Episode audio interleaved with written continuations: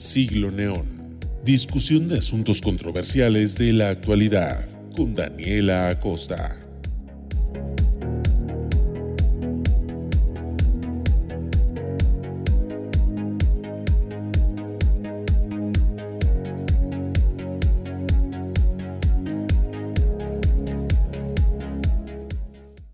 Hola, muy buenas tardes. Estamos de regreso el día de hoy, jueves 6 de agosto. Son las 7 en punto.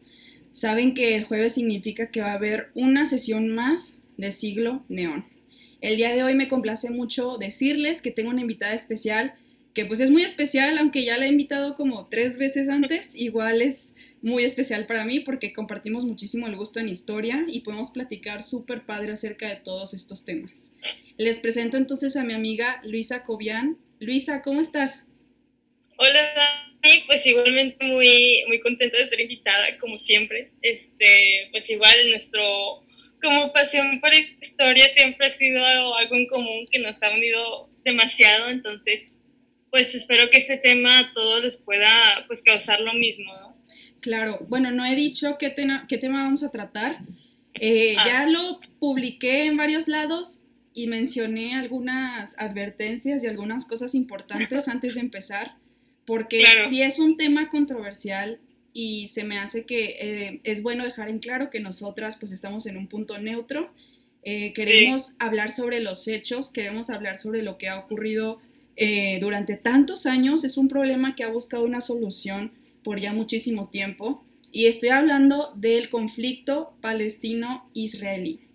Este conflicto pues tiene muchísimas variables, o sea, viene de muchísimos lados, es como, como una raíz que se va juntando al final para hacer el árbol. Realmente sí viene de diferentes eh, momentos de la historia y vale la pena investigar sobre ellos y hablar sobre ellos más que nada. Entonces, también este, bueno, el punto importante que, que, hemos platicado, que queremos dejar en claro que pues esto es pura afición, no, no tenemos ninguna como postura en, en concreto, sino pues simplemente, pues, este, ¿cómo se dice? Pues presentar los hechos como son y sobre todo la historia, pues de, antes de Cristo casi creo, para entender bien el contexto de por qué estas dos culturas no se pueden llevar bien. Ajá, exacto, o sea, como tú dices, es desde, desde antes de Cristo y es impresionante ver que un problema que tenemos en 2020 pueda eh, ser su origen desde hace demasiado tiempo, ni siquiera podemos contar cuánto tiempo es eso, o sea, es demasiado, no, nos lo imaginamos ni siquiera. Pero bueno, voy a empezar porque la verdad es muchísima información la que traemos hoy. Ojalá acabemos, si no ya saben que pues tenemos eh, segunda parte, como siempre podemos hacer una segunda parte. Entonces, vamos a detonar con una pregunta. ¿Por qué los judíos y los árabes, o sea, musulmanes, que no es en su mayoría, musulmanes, no, o sea, no, no solamente cabe la palabra musulmán en lo que son los árabes, o sea, hay muchísimos, muchísimas religiones. ¿Por qué tienen este conflicto entonces los judíos y los árabes? Bueno, me gustó mucho esta respuesta que leí de una página de internet de la ONU y también de varios artículos que hablan sobre ello, y les voy a decir lo siguiente. Es importante entender que no todos los árabes son musulmanes y que no todos los musulmanes son árabes. Mientras que la mayoría de los árabes son musulmanes, hay muchos que no lo son.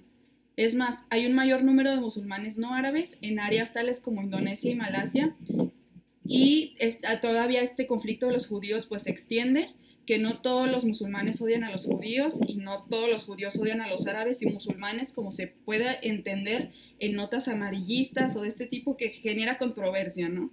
Debemos ser cuidadosos de evitar estereotipar a la gente.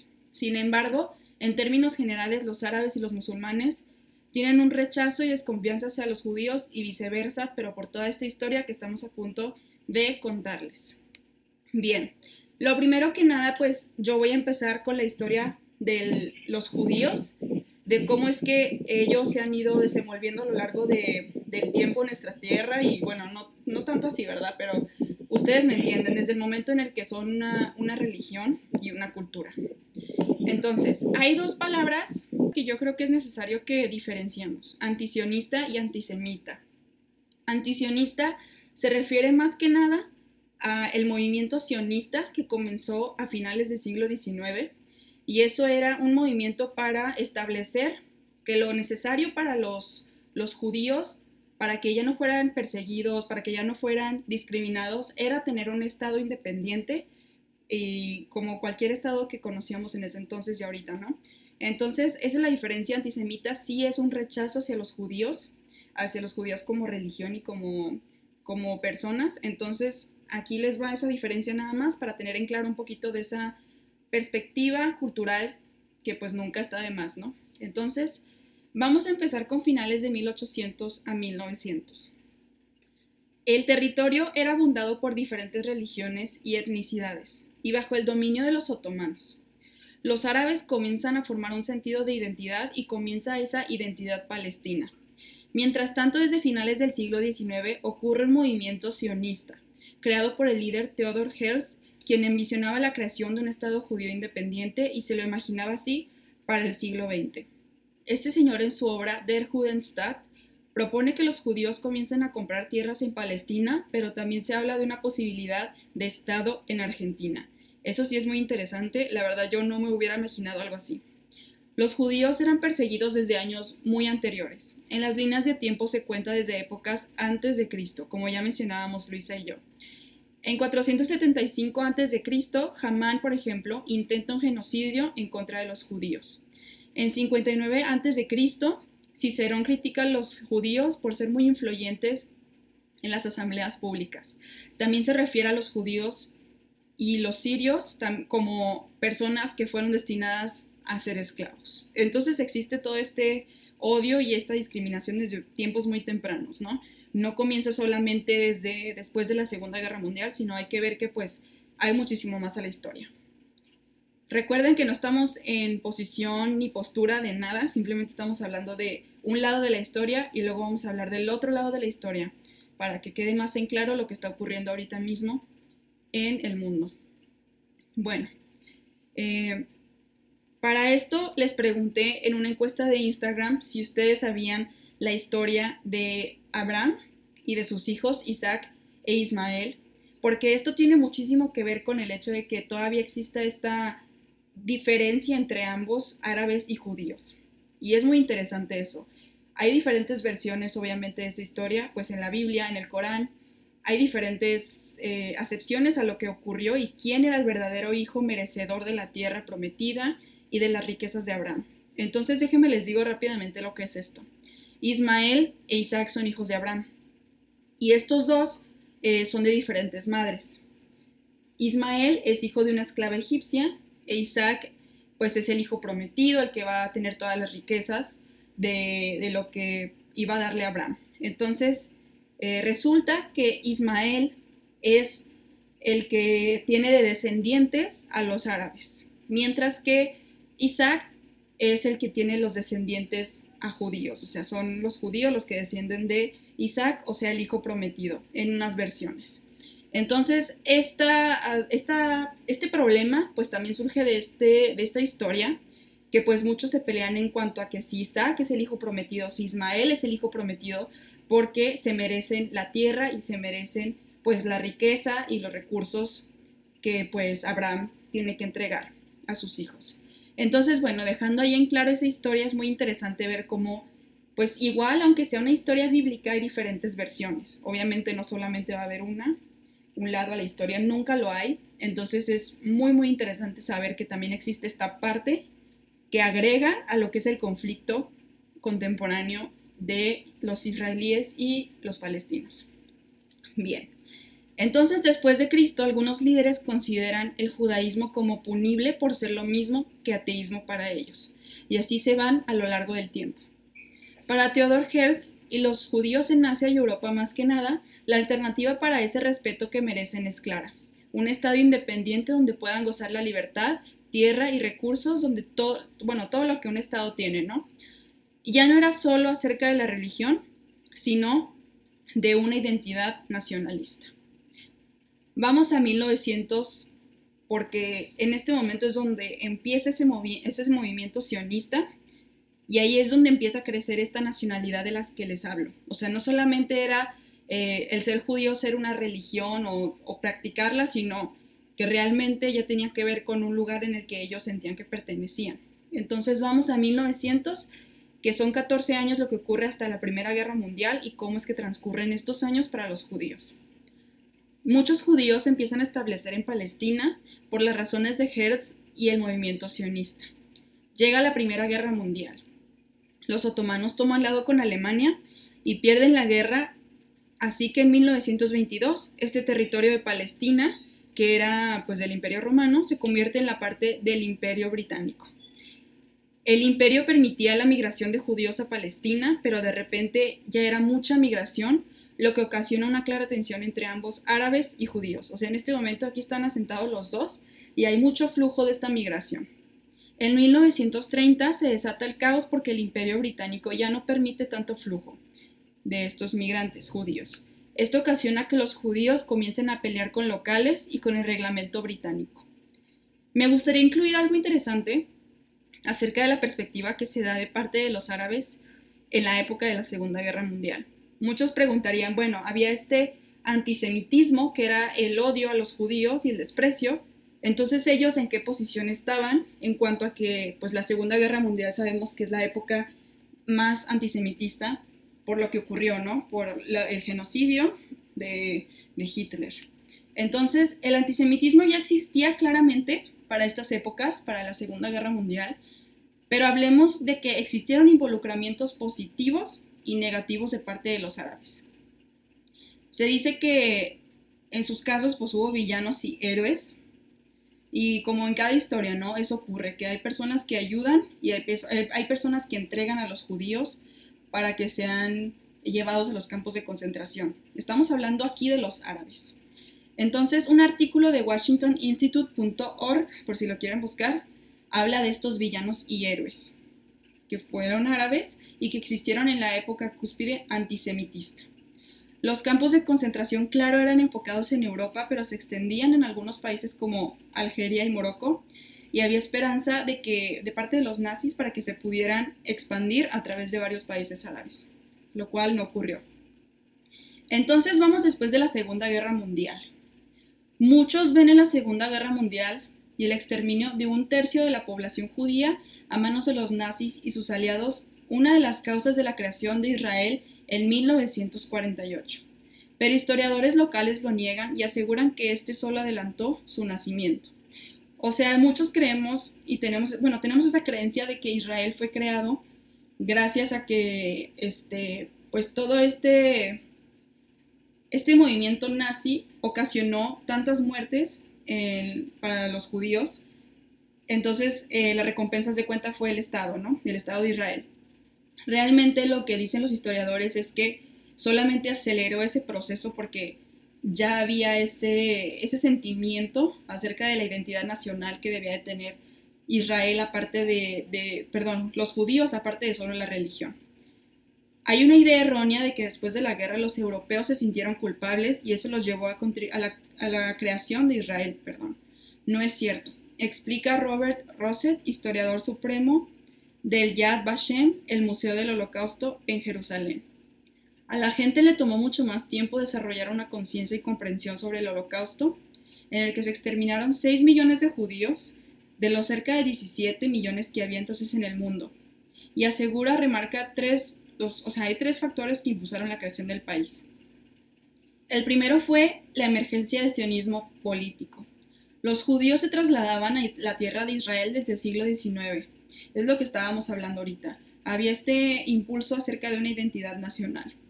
En segundo lugar, Gran Bretaña estaba tan mermada tras la guerra que se le hacía imposible gestionar el creciente conflicto entre árabes y los judíos en el mandato de Palestina. Por otro lado, el estudio de los votos que llevaron a la aprobación del plan de participación en la ONU en 1947 muestra factores de intereses políticos o nacionales. Entre los que votaron por Israel estaban países latinoamericanos que apoyaban a los judíos no por ser judíos, sino por la modernización que estaba haciendo en Israel, su agricultura y su apoyo a los movimientos de liberación nacional, explica el mismo historiador del que hablábamos ahorita. Además, Truman, de Estados Unidos, tenía necesidad de atraer el voto judío de Nueva York, clave en su, su reelección, y los soviéticos con Stalin estaban interesados en crear caos y entendieron que crear un Estado judío en el medio de un mar árabe podía ser una oportunidad para acceder a la región. Coincide con él Judy Bommel Schartz, directora del Instituto Arnold y Leona Finkler para investigación del Holocausto, que asegura que solo aceleró la creación de Israel, esta Segunda Guerra Mundial, pero hubiera ocurrido de todos modos, ya que los judíos venían y se asentaban aquí mucho antes que los nazis llegaran al poder. Este es un artículo que tomé de la vanguardia y se me hizo muy preciso acerca de cómo habla de estos tres factores que influenciaron a la creación del Estado de Israel. No solamente fue que fue la recompensa de los demás países hacia los judíos, es un proceso que ya llevaba tiempo y eso es importante entenderlo para después darnos cuenta por qué el conflicto de estos dos, de árabes y judíos, se extiende desde hace mucho más tiempo antes que solamente 1947. Pero sí es un parteaguas. Ahorita primero vamos a ver la historia de Palestina. Luisa nos la va a contar. Y este, de ahí, a partir de ahí, podemos ver que en 1947 proseguimos a lo que es el conflicto y los, las guerras que empezaron a ocurrir también. Entonces, vamos a ver la historia de Palestina con Luisa. Muy bien, pues eh, yo me voy a ir mucho más atrás, disculpen, pero es bastante importante conocer cómo los las tribus en 3000 y 2000 antes de Cristo, pues desde ahí marcaron pues todo su futuro, ¿no? Eh, bueno, básicamente los cananenos, así se llamaban, eran un pueblo que junto con los filisteos están en el origen del pueblo de Palestina. Entonces ellos se asentan en esta tierra, en lo que ahora se conoce como, como Jerusalén, bueno, no Jerusalén, perdón, Israel, y se le llama Canaán. Y pues eh, es debatible si se sigue llamando Palestina, ¿no?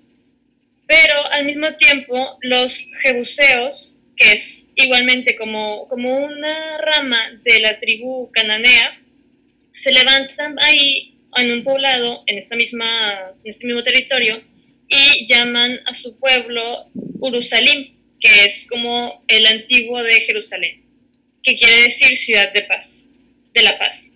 Y bueno, en el 2000 antes de Cristo, eh, por lo mismo que tú dices de Abraham, eh, son conducidos y llegan los hebreos a Palestina. Y siete siglos más tarde vuelven, este, procedentes de Egipto, doce tribus hebreas al mando de Moisés. Y pues básicamente todo esto es como, pues como siempre ha sido, ¿no? Que diferentes tribus encuentran un territorio, les encanta y pues pelean por ser quienes se quedan con él. Y pues, básicamente, pues sí, de, ahí, de, desde que se juntan los egipcios con los palestinos y este, las tribus cananeas, pues entonces son unas guerras que no paran. Y cuatro siglos después, David, el rey David, de donde sale la estrella, bueno, no estoy segura, no te creas, no, no quiero desmentir eso porque no, no me consta, quiero entender que sí, pero bueno, él unifica reino judío y después de, su, de la muerte de su hijo, Salomón, los hebreos se dividen en dos reinos, que son Israel y Judea. Y más tarde caen en manos de los asirios en 721 a.C. y los caldeos, que bueno, esto es un poco más historia, un poco más rebuscada. Y básicamente de lo que se trata es que un rey eh, destruye Jerusalén y lleva, pues, bueno, lleva a los judíos eh, en cautiverio a Babilonia. Entonces, eh, por otro lado, pues ya se quedan con, por lo mismo que decimos que desde siempre han sido este, perseguidos los, este, bueno, perseguidos los, los judíos, Palestina se queda con pues puro musulmán, por así decirlo, puro árabe, mejor decir, porque no estaba sentado todavía la religión, y es conquistada por Alejandro Magno en el 332 a.C. y pues es, queda bajo dominio griego y a la muerte de, del, del, imperio romano, de, bueno, de Alejandro Magno más bien, se quedan bajo el dominio del imperio egipcio, de los que son los Ptolomeos. Y después eh, pasa a manos de los sirios. Entonces, pues bueno, toda esta tierra como es pues muy rica básicamente en todo, en clima, o sea, es como pues, un México, por decir, porque tiene acceso al mar y es un clima en el que se dan pues muchos cultivos, todas estas culturas se la quieren pelear. Y bueno, todo esto cae en que Judas Macabeo eh, hace una rebelión y restablece un estado judío en el año 67 a.C. Y bueno, eh, pasando al 63 a.C., ahora pasa otra vez al Imperio Romano y este, los romanos sacan a los macabeos y a los judíos otra vez. Entonces es persecución tras persecución. Y eh, bueno, una de estas persecuciones se da durante incluso el tiempo de, Jesús de Nazaret, en el año 30 después de Cristo. O sea, no sé si sea algún eh, fanático, bueno, no fanático, sino devoto católico, que pues bueno, básicamente sí hay muchas guerras durante todo el periodo de, de Jesús, de los milagros y todo esto. Entonces, pues como que da la historia. Y bueno, en el 70 después de Cristo, el emperador romano Titus destruye el templo de Salomón, o sea que le declara básicamente la guerra a los judíos otra vez. Y en, para 1135 después de Cristo, los judíos son otra vez expulsados de Jerusalén. Y, pero no se quedan así del todo mal porque Adriano eh, reconstruye una ciudad pagana sobre sus ruinas. Entonces, habiendo persecución tras persecución, eh, en el año 330, Palestina ahora queda bajo el dominio bizantino. Y en el año 638, eh, Omar al-Khattab entra a Jerusalén y pone fin a la era bizantina y, empieza lo que pues, es eh, la cultura musulmana, o sea, la era árabe islámica. Y bueno, según la tradición islámica, es en esta ciudad que asciende al cielo el profeta Mohammed, o sea, Mahoma. Y en Jerusalén adquiere este carácter sagrado, pues para todas las bueno, religiones, bueno, también culturas, eh, es un centro muy emblemático.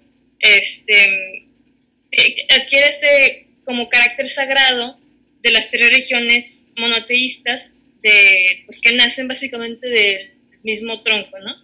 Y bueno, la fe islámica y el idioma árabe unifican a los pueblos semitas, pero no a los judíos. O sea, como que los judíos siguen hablando su, su yadish, creo que sí es, ¿no? Sí, creo que sí. sí. No sé cómo se dice bien, pero, pero sí es algo parecido. Ahí nos disculpa, la verdad. No quiero este, hacer un despapalle con su, cómo se pronuncie, pero bueno, su idioma, entonces, pues básicamente se siguen juntando judíos con judíos. Y bueno, eh, con breves intervalos de dominación parcial de los cristianos y los mongoles, o sea, de, si de por sí ya, ya tenían muchas invasiones, ahora entran los mongoles en los siglos 11, 12 y 13, Palestina sigue teniendo los dominios árabes durante después, casi un milenio después, con pues, toda esta influencia islámica. Y bueno, en 1516 el Imperio Otomano conquista Jerusalén y mantiene ahí su, su hegemonía hasta el, final de la Primera Guerra Mundial. O sea, están estables, por así decirlo. Y bueno, es, creo que es importante aclarar que podemos decir, es que es, es, estable, pero a su vez ya estamos viendo toda esta evidencia de que pues realmente los judíos seguían siendo perseguidos, este, pues, o sea, básicamente seguían siendo maltratados. Entonces, no, pues sí, o sea, como que las cosas eran tranquilas, sí, pero como que no ganaba nadie. Entonces, eh, a partir de 1878 comienza todos estos este, movimientos sionistas y los primeros asentamientos de judíos en Palestina pues van creciendo. Y 25.000 inmigrantes entran, de hecho, ilegalmente desde el este de Europa. Y bueno, este, no sé si tú lo mencionaste ya, creo que no, que hay un varón francés de origen judío que se llama Edmond Rothschild, ¿no lo mencionaste? Ah, no, no, no lo mencioné. Ok. Bueno, él, este, pues igual como bastantes judíos que fueron perseguidos, él ya sentado en Francia tiene la oportunidad de financiar toda la campaña y, poder mantener a, pues, los judíos que llegan así de esta forma ilegal. Entonces, este, Edmund Rothschild apoya este, las actividades sionistas y para 1895 la población de Palestina está en un total de 500.000 personas, de las cuales 450.000 eran árabes palestinos, ocupando el 99% de la tierra, y 47.000 eran judíos y eran dueños del 5% de la tierra. Entonces, bueno, eh, pues es una como frase que es un poco atacante, pero al mismo cierto, un poco cierto, valga la redundancia, que debido a toda esta persecución y los judíos asentándose en diferentes territorios y prosperando individualmente, pues les da esta como estabilidad eh, económica y de ahí se crea el Fondo Nacional Judío, que se funda por el mismo Congreso sionista y se encarga básicamente de con todo el dinero de diferentes, eh, pues no, no, pues no, candidatos, ¿cómo decirlo? Pues con, con, gente de buenos recursos, por así decir, eh, judíos, se pueden, bueno, no se pueden, son, ¿cómo decirlo? Son capaces de comprar las tierras de 1904, desde 1904 a 1914. Entonces, pues ya teniendo la tierra más del 1% de lo que era Palestina, se viene toda esta ola migratoria y para 1909 se instala el primer kibbutz, que es como una granja colectiva al norte de lo que ahora es Jaffa en Israel. Y bueno, ya como ya lo mencionó Dani, al estallar la Primera Guerra Mundial, eh, este territorio cae en manos de, del Imperio Británico y bueno, no sé si alguien esté al tanto, bueno, interesado por decir, también en la historia de India y Pakistán, que básicamente es, es, lo mismo, o sea, como que si alguien quisiera encontrar un culpable, que de eso no se trata de todas formas, pues es como todo este odio que fue creado a base de un país imperialista, ¿no? Que eh, Inglaterra le promete la independencia eh, a las tierras árabes bajo el gobierno, o sea, estando en la Primera Guerra Mundial, básicamente Inglaterra dice, ¿sabes qué, Palestina? Si tú quieres la independencia del Imperio Otomano, te conviene aliarte conmigo. Y este, pues apoyar, ¿no? Como era un puerto, era bastante útil para, pues, para llegar a Turquía. Sí. Y entonces en 1917 el ministro de Relaciones Exteriores británico envía una carta al barón Rothschild, o sea, el que, el que financió la campaña al principio, llamada como, bueno, conocida como la Declaración Balfour, no sé si la pronuncié bien, en la que compromete que Inglaterra va a ayudar a que nazca la nación judía. Entonces, básicamente Inglaterra dice, ¿sabes qué? No sé si me va a resultar con los palestinos, entonces también me el tiro con los judíos. Ajá. entonces, básicamente, si al final los dos dicen que sí, pues no, o sea, ya, ya qué vas a hacer, ¿sabes? Como, o sea, como que es, es un lío de cabo a rabo. Pero bueno, es muy controversial eso, o sea, la verdad, porque pues sí ves ahí la participación de Gran Bretaña y fue muy grande en ese momento, o sea, lo que tú dices, lo que hizo, o sea, prometer como la independencia, pero al mismo tiempo el hogar nacional judío, o sea, lo quiere también crear. O sea, es como esa contradicción, ¿qué onda y en qué momento vas a establecer algo coherente? Pues, o sea, Sí, sí, o sea, o sea, que es que estabas pensando, básicamente, o sea, o sea, esto no iba a salir bien para ningún lado, pero claro, como Inglaterra ya había prometido este, la independencia, pues se cuenta que, pues, que ellos ya iban a ganar sí o sí. Entonces, este, los palestinos hacen su primera conferencia en 1919 y se oponen a esta declaración Balfour, en la que Inglaterra da su apoyo a los judíos y este, porque ellos siguen aspirando al Estado palestino independiente, como ya lo había prometido Inglaterra.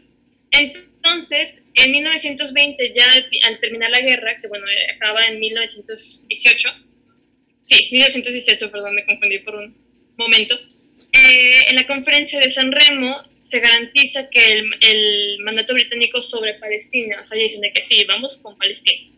Entonces, dos años más tarde, el Consejo de Liga, el Consejo de, la Liga de las Naciones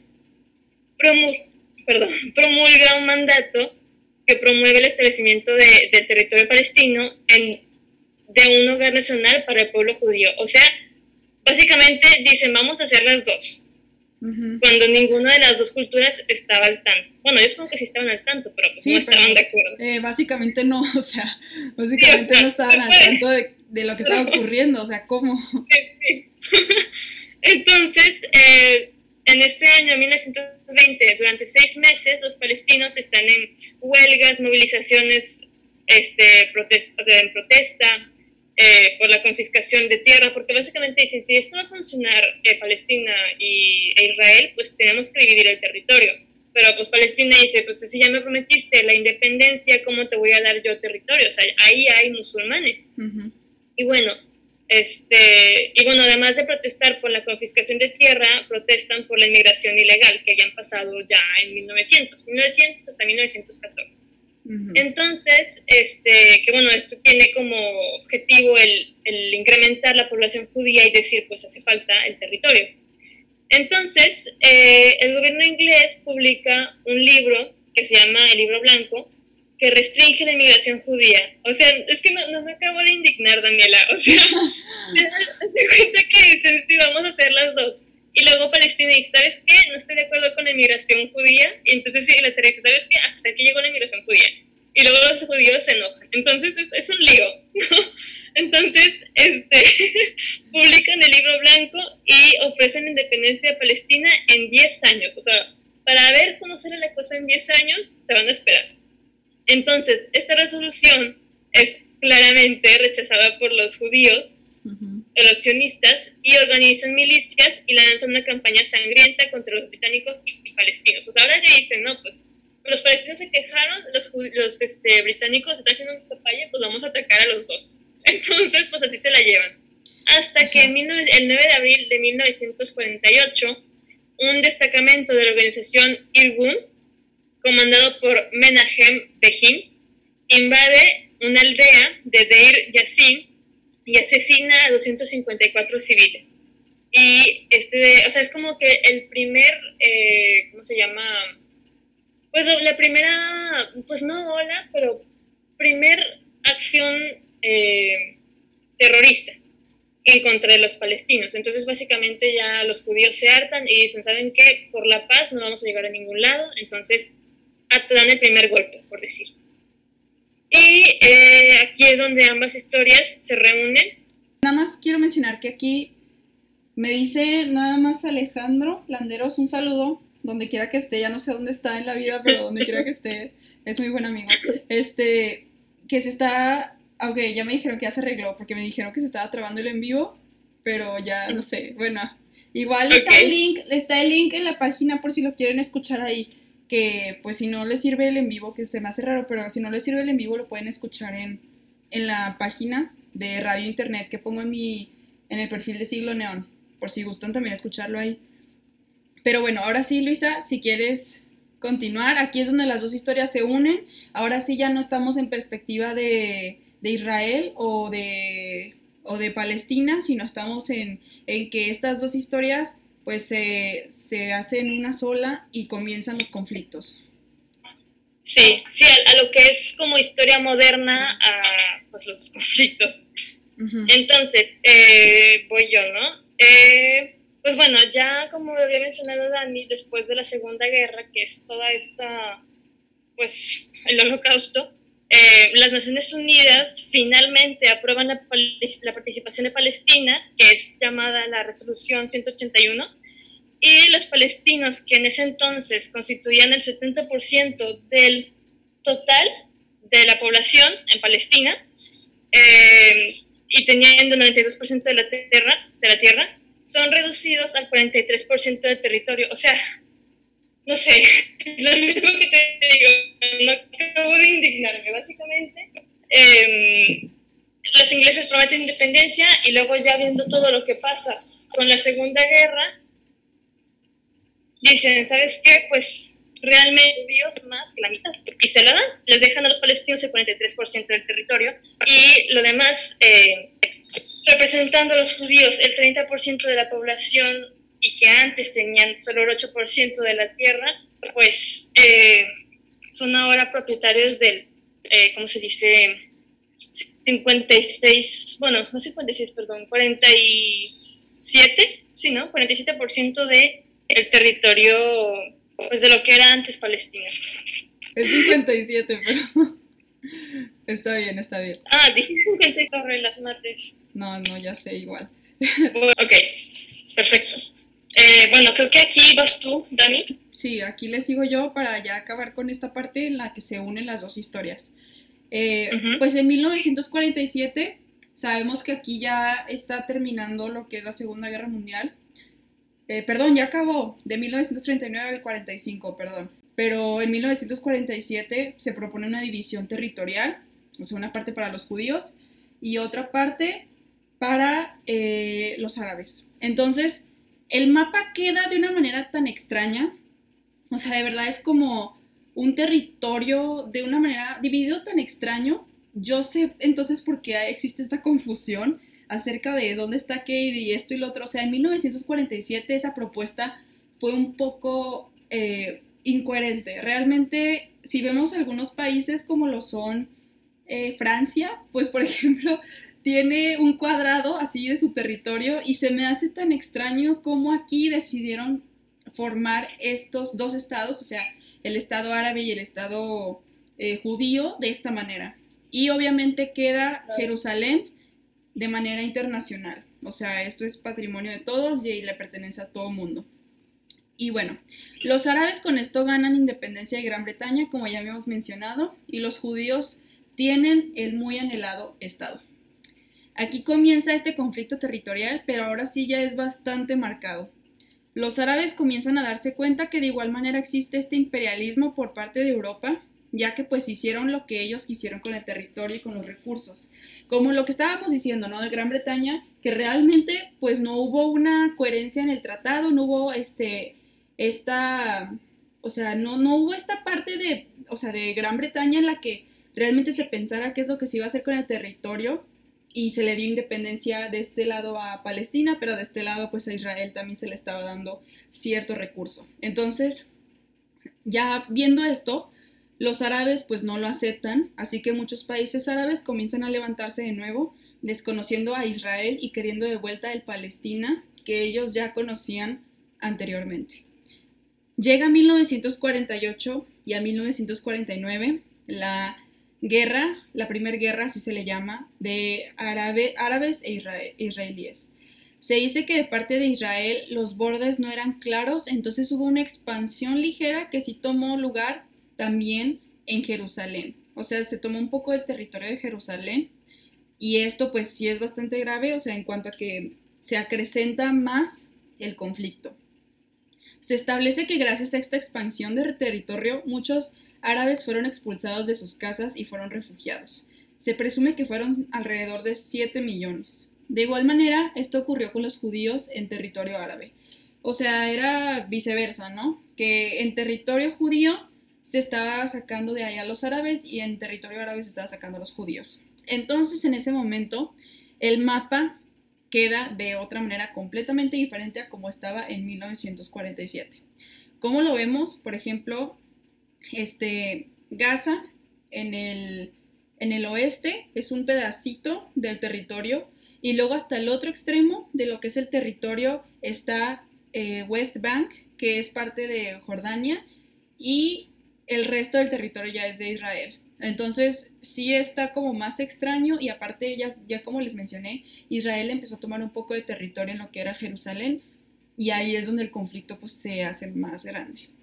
En 1948 a 1956 ocurre la crisis del río Suez. El presidente Gamal Abdel Nasser eh, se perdón, nacionalizó el canal Suez porque era un lugar, era un canal importante para, para los barcos, para llevar del Mar Rojo al Mediterráneo, pues la mercancía, el comercio, etc. Con, el, con la ayuda de los eh, de los británicos y de los franceses, pues Israel atacó la península Sinai y retomó el canal Suez. Entonces aquí vemos que ya estallan esos pequeños conflictos que se van haciendo después muy grandes, ya que bueno, Luisa les va a contar lo que sigue de ahí. Esto para que sepan lo saqué de History Channel, o sea, también si gustan buscar acerca de lo del canal Suez que fue como una parte muy importante porque es el comienzo, o es 1948 en donde todo esto se empieza a liberar. Eh, como ya lo habías mencionado tú, que, que, como que mete su cuchara, por así decir, el presidente Gamal Abdel, eh, pues cabe recalcar que él era el presidente egipcio, pues. Entonces, eh, pues toda esta guerra árabe-israelí, israelita, pues ya no solo es palestinos contra Israel, sino pues todos los demás países que comparten la religión de los palestinos. Entonces, en 1964, gracias a todo este apoyo de, de estos países, se crea la Organización para la Liberación de Palestina, lo que se conoce como la OLP, con el fin de defender los intereses del pueblo palestino y pues afirmar su identidad a nivel regional e internacional, así el mismo reconocimiento que, que tiene Israel, como es conocido ahora, pues básicamente exigen lo mismo los palestinos. Y bueno, en 1969 Yasser Arafat es elegido para ser el presidente de la organización. Y los grupos palestinos que actuaban de forma clandestina como Al-Fatah desconfían de esta organización, sienten que pues, realmente no es de mucha ayuda, eh, que es promovida por los gobiernos árabes y eh, dan como que un énfasis en la lucha diplomática y están como recuperación de territorios, territorio, militares. Y el, el 1 de enero de 1965 hacen la primera acción armada en Israel y da comienzo este, dos años después a lo que es la guerra de los seis días. La guerra de los seis días, pues en este conflicto y en los anteriores nos damos cuenta que los árabes y su ejército no estaban tan fuertes por esta cuestión de que Israel se seguía expandiendo en zonas importantes, pues sí hubo este problema con el ejército y con, y con el hecho de que pues no tenían armamento y todo este rollo, entonces el ejército árabe no era fuerte. Se ve claro que Israel también tiene la ventaja en este momento y pues en realidad se adueñan de la mayor parte del territorio. También de una parte de Siria, lo que era Jordania. Pero sabes que, eh, no sé si me estoy trabando. ¿Me escucho? Sí, sí te escuchas. Se trabó un, momento. Que, eh, bueno, para mí es demasiado curioso cómo es que, siendo todos los países, eh, pues Siria, Palestina, bueno, lo que era Palestina, Egipto, todos estos países que dice son mínimo cuatro, ¿cómo es que una sola nación pudo vencerlos a todos? O sea, como que siento que Israel ya contaba con el apoyo de estos países imperialistas, ¿sabes? O sea, como que quién les dio las armas. No, es por meter cizaña ni, ni teorías conspirativas, pero a mí me resulta demasiado, pues, increíble el hecho que hayan ganado y que siguen ganando. Bueno, ahorita ya, pues, son una potencia casi, creo y, pues entiendes, pero en ese entonces pues es incomprensible para mí. Sí, y de hecho pues, se, deja en claro, por ejemplo, dice Kenneth Stein, el profesor de Historia de Medio, de Medio Oriente y Ciencia Política en Georgia, que el mapa de Medio, Medio Oriente cambió más dramáticamente en junio de 1967, o sea, por esta guerra, que en cualquier otro momento desde los acuerdos de Sykes-Picot de 1916, mediante los cuales Francia y Reino Unido se distribuyeron áreas de influencia en las zonas que pertenecían al Imperio Otomano. O sea, lo que ya conocíamos, ¿no? Gran Bretaña, pues haciendo también esta parte del, Imperio Otomano, que pues era el territorio de Israel y Palestina. Entonces se dice que pues este momento fue tan clave en cuanto al cambio del mapa de, de Medio Oriente y este, pues la rápida victoria de los, de los de los judíos, pues tomó por sorpresa incluso los propios judíos que pasaron del temor a la euforia. Entonces, Israel no tenía planes de ir a la guerra y obtener territorios árabes, se presume también. El objetivo era golpear al ejército de Egipto de manera que ya no fuera una amenaza. Al leer las minutas de las reuniones del gobierno israelí durante la guerra y las semanas que le siguieron, se nota la incertidumbre que había acerca de qué hacer con esos territorios, dice el mismo maestro que les comento, Kenneth Stein. Israel había derrotado a tres países en ese conflicto, lo que cambió mucho la historia del Medio Oriente, lo que tú mencionas, Luisa, o sea, todos estos países fueron así hechos para un lado, de una manera brutal y fue impresionante, porque cambió mucho la historia de lo que después iba a ocurrir. A percepción de este conflicto, pues fue durante varias semanas, y el 14 de mayo el líder egipcio de Gamal, que es Gamal Abdel Nasser, movilizó miles de soldados hacia la frontera con Israel en el Sinaí y luego solicitó el retiro de la zona de las fuerzas de paz de la ONU, presentes allí desde 1957. Escuchen esto porque esto es bastante importante, o sea, es, una, es un momento en el que eh, los árabes se dan cuenta, o sea, muchos ejércitos de índole árabe se dan cuenta que esto es pues un ataque casi casi, ¿no? O sea, a sus territorios. Entonces, los ejércitos de, de Egipto, Jordania, Siria y Líbano están en las fronteras de Israel para enfrentar el desafío. Parados detrás de nosotros están los ejércitos de Irak, Argelia, Kuwait, Sudán y toda la nación árabe. Este acto pues asombra al mundo. Hoy sabrán que los árabes están dispuestos para la batalla.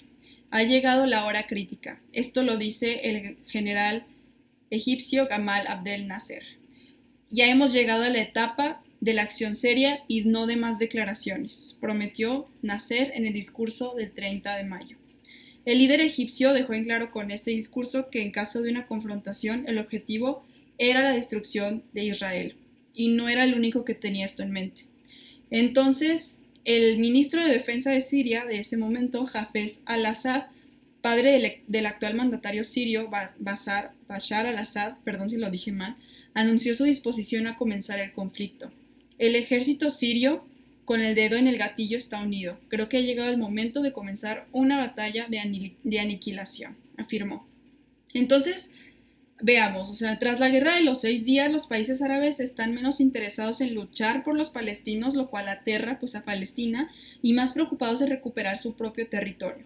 Las organizaciones palestinas pierden la fe en que otros lo salven. Entonces surge este movimiento palestino independiente con una causa nacionalista que intenta lograr la atención internacional. Esto ocasiona pues una ola de violencia y todo pues se trató de ataque y luego contraataque me haces esto, te hago el otro. Como ya habíamos comentado, es te persigo, me persigues, persecución, bueno, sí, la persecución de, de, un cierto grupo y del otro. Y luego te hago esto y tú me haces esto. Entonces, la guerra de los seis días, pues no solamente fue eso, también ayudó al surgimiento de nuevas oportunidades para la paz entre Israel y los vecinos árabes. No habría avances de paz en esta época igual, de igual manera, hasta después del final de la guerra de Yom Kippur de 1973, cuando Egipto y Siria iniciaron un ataque contra Israel en el día más sagrado del calendario judaico. Entonces comenzaron las primeras negociaciones de paz, pero a ese momento, todavía no llegamos ahí. Esta guerra, también la de los seis días, pues comenzó a involucrar más a Estados Unidos y, y pues Estados Unidos desarrolla aquí un papel muy importante en cuanto a los tratados de paz que quería que Israel consiguiera con Palestina. Vamos entonces a 1973, Yom Kippur War, que esta ya es la guerra en la que pues ahora sí surge la oportunidad en serio de paz y de tratados, que sabemos que no fue exactamente así, surgieron esos tratados, pero no fue la manera en la que ambos lados hubieran querido. Entonces, en 1973, como ya les dije, era un día importante para los judíos y los palestinos pensando, los árabes más bien pensando que iba a ser una distracción para ellos esa fecha importante, pues también atacan en ese momento. Y la pelea duró dos semanas hasta que las Naciones Unidas adoptó una resolución para ya terminar con, el, con la guerra.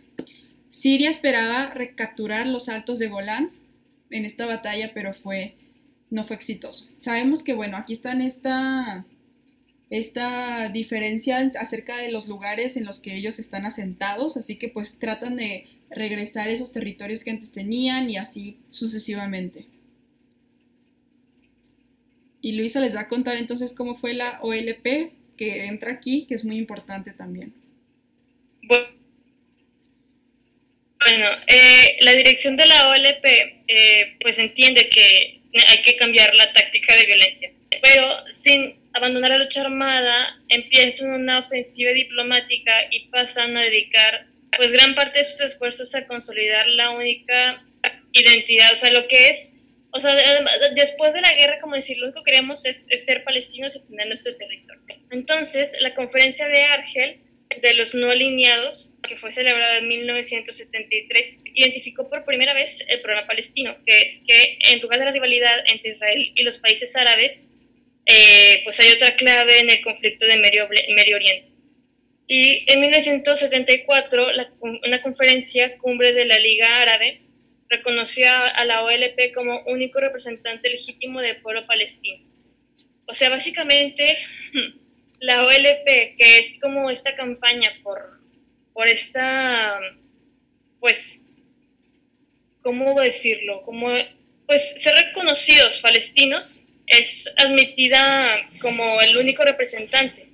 Entonces, pues no sé, para mí eso no tiene tanta fuerza. Y bueno, son, básicamente son eh, admitidos como observadores por la Asamblea General de la ONU. Bien, entonces lo que ocurre después pues ya es la guerra del Líbano en 1980. La verdad es que sabemos que cada guerra pues tiene sus detalles, sus problemas minuciosos, porque pues son cuestiones que no solo se desatan porque, porque sí, o sea, tiene mucho trasfondo, pero realmente me gustaría irme más rápido para que podamos hablar sobre la solución.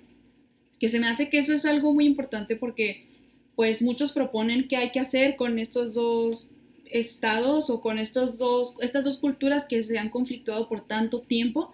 Entonces, eh, déjenme, les hablo rápidamente acerca de, de esta guerra del Líbano, que pues se buscaba realmente después de esto resolver definitivamente el problema, pero igual había esta cuestión de que se invadía Líbano y ahí es donde ocurre otra vez lo del territorio, ¿no? Buscaban destruir la estructura militar de la OLP, capturar el mayor número posible de sus dirigentes y que pues desarrollaban ataques a lo largo de la frontera norte de Israel. Aparte, querían anexar la parte sur del Líbano e instalar en Beirut un gobierno dócil. La masacre ocurrida en los campamentos de refugiados de Sabra y Shatila, llevada a cabo por el ejército libanés bajo las órdenes del ministro de Defensa israelí Ariel Sharon, hizo surgir la simpatía internacional para con el, sufrimiento del pueblo palestino para que ya se detuviera todo esto. Entonces va la primera intifada, que es en inglés así, que es como un, este, un disturbio, la primera intifada de Palestina, en la que Israel ocupa eh, Gaza, que es el territorio pequeño que está en el oeste del territorio. Y en, 1987 los palestinos pues sorprenden eh, con, este, pues, con este contraataque, ¿no? Y hay muchísimas muertes. Entonces se crea este proceso de paz en el que se requiere pues ya terminar con estos disturbios y se le llama Oslo Peace Accords. Después de esto, la autoridad palestina formó otra vez pues, ejércitos en, lugares de Israel y en 1997 pues, Israel se dio cuenta que debía de sacar a sus tropas de donde estaban en el territorio de West Bank, que pues es Cisjordania. Entonces, en la segunda intifada, los palestinos hicieron esto que se llama pues bombas suicidas y otros ataques para los israelíes en, mil, en los 2000. Ya estamos en el siglo XXI, ya estamos entrando. El resultado fue que pues duró muchísimos años hasta que se terminó ya el, o sea, fue como un llamado de ya detener esta violencia. Israel anunció que iba a quitar todas las tropas y a, todo, o sea, todos los asentamientos judíos de Gaza, que es este territorio que les digo, y lo hizo para 2005. Entonces llega la segunda guerra del Líbano, que fue que Israel se fue a guerra con Hezbollah, así se dice en inglés, realmente no estoy segura cómo, si tiene otro nombre en español, que es un grupo militante del, Líbano. Entonces en 2006 pasó todo esto. Ya cuando se puede negociar a partir de ahí con las Naciones Unidas, pues se establece que ya no va a haber disturbios de este tipo y pues, terminó este conflicto, ¿no? De la Segunda Guerra del Líbano. Entonces son básicamente como las guerras más elementales de este conflicto. O sea, obviamente aquí han habido muchísimos muertos, niños, sea hombres, mujeres. Da mucho miedo lo que la guerra hace, lo que ocasiona. Y todo siempre se debe a que por nuestra historia nos fuerza a ser así, ¿no? Lo que tú decías, Luisa, que es lo que decías ahorita, me comentabas, que pues este pasado hace que los papás le enseñen algo a los niños y luego los niños lo transmiten. bueno, le comentaba a Dani previamente que escuché una entrevista de un eh, eh, de descendencia judía que a él, pues básicamente le dicen, ¿sabes qué? Pues es que después de todo el sufrimiento que pasa nuestra gente, por así decir, pues se nos dio esta tierra. Entonces él dice, pero ¿cómo que se nos dio? O sea, como que él de chico no le dicen, pues es que ahí ya habían palestinos, o sea, hay toda una historia detrás de este territorio y pues como ya son como los vencedores o bueno, quieren pues ya adoptar este territorio, esta nueva cultura, básicamente hacen a un lado lo que ya estaban en el pasado. Entonces es como que un ciclo que se repite siempre de, de pues criar a los hijos de cierta forma para que al momento que digan es que Palestina ya estaba aquí, ellos dicen, pues es que no es cierto, o sea, a mí no me dijeron eso. Ajá, exacto, o sea, y entonces llega como estos países como Estados Unidos que proponen una solución, ¿no? En el que dicen que, por ejemplo, Donald Trump propone que la visión para la paz, la prosperidad y un futuro más brillante podría lograrse con legalizar los asentamientos israelíes en Cisjordania y Jerusalén. Este también permitiría a Israel anexarse alrededor del 30% de Cisjordania. Michael Link, relator especial de la ONU sobre la situación de los derechos humanos en Palestina, se refirió a ella como una solución de un Estado y medio. Yo creo que es por razones en las que Israel pues aquí se ve más beneficiado y Palestina no tiene este respaldo de países tan poderosos. Bueno, sí lo tiene, o sea, en ciertos aspectos, pues económicos, recursos, etcétera, pero eh, Estados Unidos, pues es un monstruo y lo conocemos, ¿no? Un monstruo en cuanto que, pues puede lograr mucho, mucho en sus relaciones. Por su parte, entonces el secretario general respondió recordando el compromiso de larga data de la ONU de lograr la solución de dos estados, con israelíes y palestinos viviendo juntos en paz y seguridad dentro de las fronteras reconocidas sobre la base de las líneas anteriores de 1967. Recordemos que estas líneas fueron corrompidas, o sea, realmente no importó mucho estos, eh, estos bordes fue totalmente desechado porque pues realmente había un conflicto entre ambas culturas, no había cómo asentarse en un lugar y en otro, o sea, había un problema, no pueden solamente dibujar en el mapa y decir, bueno, aquí es donde se va a asentar cada uno, ¿no? Se tiene que tener esa consideración en cuanto a que hay ya algo desde el inicio de la historia de antes de Cristo, hay algo que los mueve a los palestinos y a los israelíes. No solamente es el hecho de que, ah, bueno, si nos, nos ponemos aquí en el territorio, aquí le cerramos pues no, o sea, no es así de fácil. O sea, la verdad no creo que sea algo que las Naciones Unidas hayan hecho con mucha consideración y coherencia. Y pues ahí se ve como una deficiencia, ¿no? O sea, realmente cómo esperas a poner algo antes de 1967, o sea, como lo era, más bien, ¿cómo planeas poner en 2021, por ejemplo, lo que era 1967, o sea, los bordes que habían en ese entonces, si realmente por algo se rompieron, o sea, por algo no funcionó? Entonces, yo realmente no sabría decir qué solución, o sea, yo no soy nadie para decir qué solución se dé.